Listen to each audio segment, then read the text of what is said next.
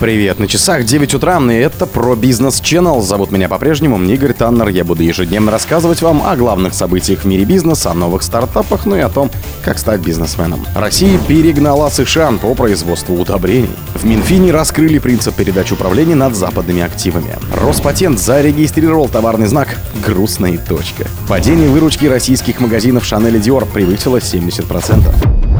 Скачивай безопасный кошелек со встроенным миксером Touch Wallet. Ссылка внутри поста. Россия обогнала США и Индию по объемам производства минеральных удобрений и стала второй после Китая по этому показателю, заявил на встрече с президентом Владимиром Путиным глава Российской ассоциации производителей удобрений, бывший гендиректор ФОС «Арго» Андрей Гурьев. Его слова приводит пресс-служба Кремля. «Мы обогнали Соединенные Штаты, Индию в производстве и сегодня являемся крупнейшим производителем минеральных удобрений в мире», после Китая, отчитался он. Гурьев сообщил, что за последние 10 лет производство всех видов удобрений в России выросло на 40% до 55 миллионов тонн. За тот же период объем поставок на внутренний рынок вырос в 2,5 раза до 13,2 миллионов тонн, что является абсолютным рекордом.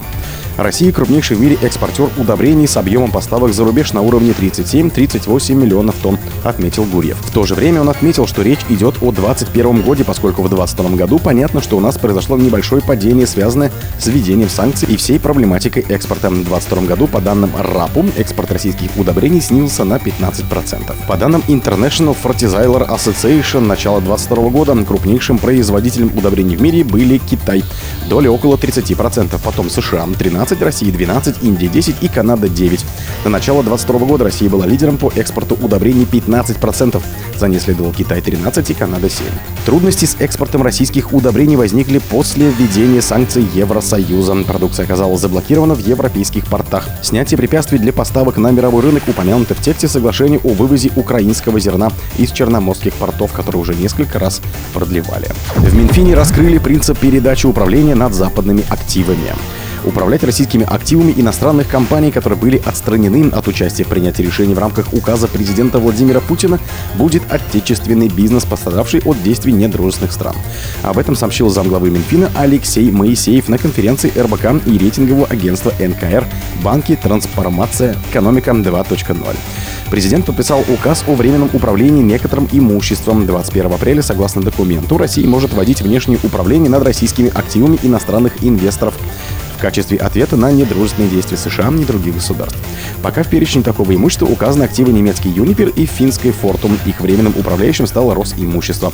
Фортуме сменили главу на Совета директоров. Росимущество свои задачи в целом выполнило. Там переизбрали Совет директоров, назначили новых директоров. На этом этапе конструкция указа президента такая, что фактически управление будет осуществлять компания, которая пострадала от недружественных стран, сказал Моисеев. То есть фактически Росимущество не будет заниматься управлением. Кто пострадал, тому и управлять, сказал он. Пресс-секретарь президента Дмитрий Песков объяснял, что активы Фортум и Юнипер попали в список таких активов из-за действий властей их стран, которые нацелены на создание нормативной базы для фактического изъятия активов российских компаний за рубежом. В июне прошлого года правительство Германии, где находится штаб-квартира Юнипер, решило взять во внешнее управление компанию «Газпром» Германия GmbH, получив контроль над трейдинговыми структурами и подземными хранилищами ПГХ.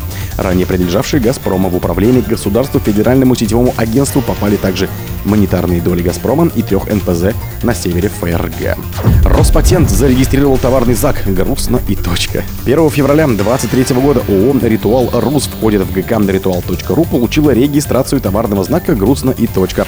Следует из данных Роспатента. Бренд зарегистрирован со сроком действия исключительного права до августа 1932 года по пяти классам международной классификации товаров и услуг. Заявку на торговый знак компания подала еще летом прошлого года. Как признался в интервью РБК Олег Шелягов, ГК ritual.ru. Подача заявки была на эмоциях. Сказать, что этот бренд завтра будет использован в нашей сфере, нет. Мы это сделали про запас, чтобы было. На самом деле мы к своей работе и миссии относимся серьезно. И грустные точки — это немножко на грани. А грани мы стараемся не подходить.